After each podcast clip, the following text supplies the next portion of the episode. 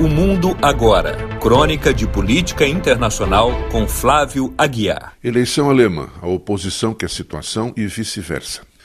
Se há uma coisa que a maioria do eleitorado alemão dá sinais de apreciar, é a estabilidade no governo. Essa maioria é avessa a guinadas bruscas, ou mesmo a guinadas de qualquer espécie. Se comparássemos um candidato com um motorista de automóvel, o pior que ele pode propor para ter sucesso é fazer um cavalo de pau.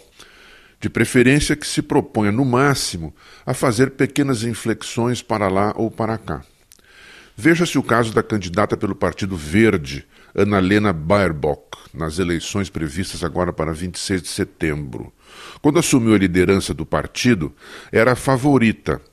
Com 40 anos, jovem para o padrão geriátrico da política alemã, deu mostras de alguma impulsividade, prometendo mudanças de rumo um pouco bruscas, por exemplo, fazer uma oposição mais rigorosa em relação à Rússia de Vladimir Putin. Esse, é claro, não desfruta de simpatias com a maioria do eleitorado alemão. Porém, o gás russo sim desfruta de simpatia, pois a, a política energética alemã depende das importações da Rússia. Resultado: Ana Helena e os Verdes foram caindo nas pesquisas. Dos quase 25% que tinham, hoje se reduziram a inconfortáveis e modestos 17%. Ela ainda enfrentou acusações de plágio num livro publicado às pressas. As acusações não eram 100% convincentes, mas tampouco a ajudou. Assumiu a liderança a coligação conservadora da União Democrata Cristã, CDU, da atual chanceler Angela Merkel e sua irmã siamesa, a União Social Cristã, CSU da Baviera. Mas, depois de 16 anos de reinado, entre aspas, na Alemanha e na União Europeia, Merkel não é mais candidata. Em seu lugar, concorre Armin Laschet, atual chefe de governo da província da Renânia do Norte-Westfália. Acontece que há mais um mas no meio da história. Laschet é uma incógnita. No começo da pandemia, por exemplo, teve uma atitude liberal negando-se a impor restrições sanitárias na província. O resultado não foi muito bom. Depois, ao se tornar candidato, se aproximou das propostas mais rigorosas de Angela Merkel, dando uma guinada, portanto. Além disso, ele não tem o carisma da chanceler que ora deixa o cargo. Resultado: caiu nas pesquisas, saindo dos confortáveis 23 ou 24% para os incômodos 20% de hoje.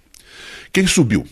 Olaf Scholz, o candidato do Partido Social Democrata, SPD, que depois de dormitar durante 16 anos à sombra da chanceler como parte de seu governo, se apresenta hoje como alternativa de oposição, desfrutando de quase 25% da preferência do eleitorado. Oposição? Ora bem, vejamos. Como parceiro da coligação que sustenta o governo de Merkel, Scholz é o ministro das Finanças e atual vice-chanceler. Pelas curiosas alquimias da política alemã, Scholz tornou-se candidato à continuidade das políticas da chanceler e, sobretudo, de seu estilo de governo.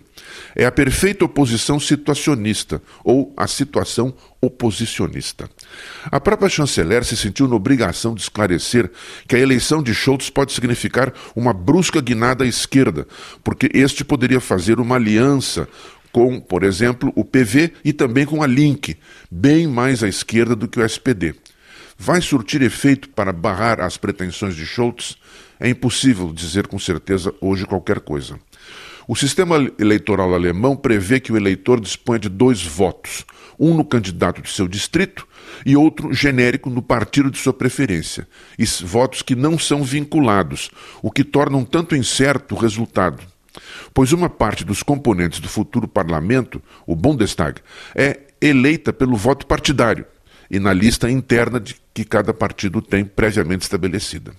Desta vez, a resultante de tanto equilíbrio pode ser meio desequilibrada. Pela primeira vez em dezenas de anos, o governo alemão poderá se formar a partir de uma coligação com três partidos independentes, ao invés de dois, como é habitual. Hoje, a CDU-CSU, que conta como um único partido, e o SPD. A estabilidade alemã vem sendo ameaçada por desequilíbrios graves. Além do vai e vem da pandemia, as inundações terríveis de julho, com quase duas centenas de mortos e milhares de desabrigados, além de cidades destruídas.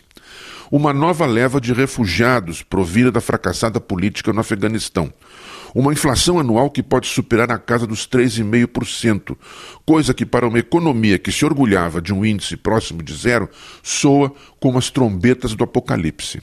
De resto, fica também a incógnita do que o 26 de setembro vai significar para o continente, porque sem dúvida, no reinado, novamente entre aspas, de Merkel, a Alemanha tornou-se o fiel da balança e o fio de prumo da União Europeia. Uma vitória do SPD poderia significar de fato uma leve inflexão à esquerda, com ampliação de programas sociais, outros relativos ao meio ambiente e aos refugiados. Ou poderia significar a confirmação da máxima de um dos personagens de Il Gattopardo, o Leopardo, romance de Giuseppe Lampedusa e filme de Luchino Visconti. Tudo deve mudar para que tudo fique como está. A ver.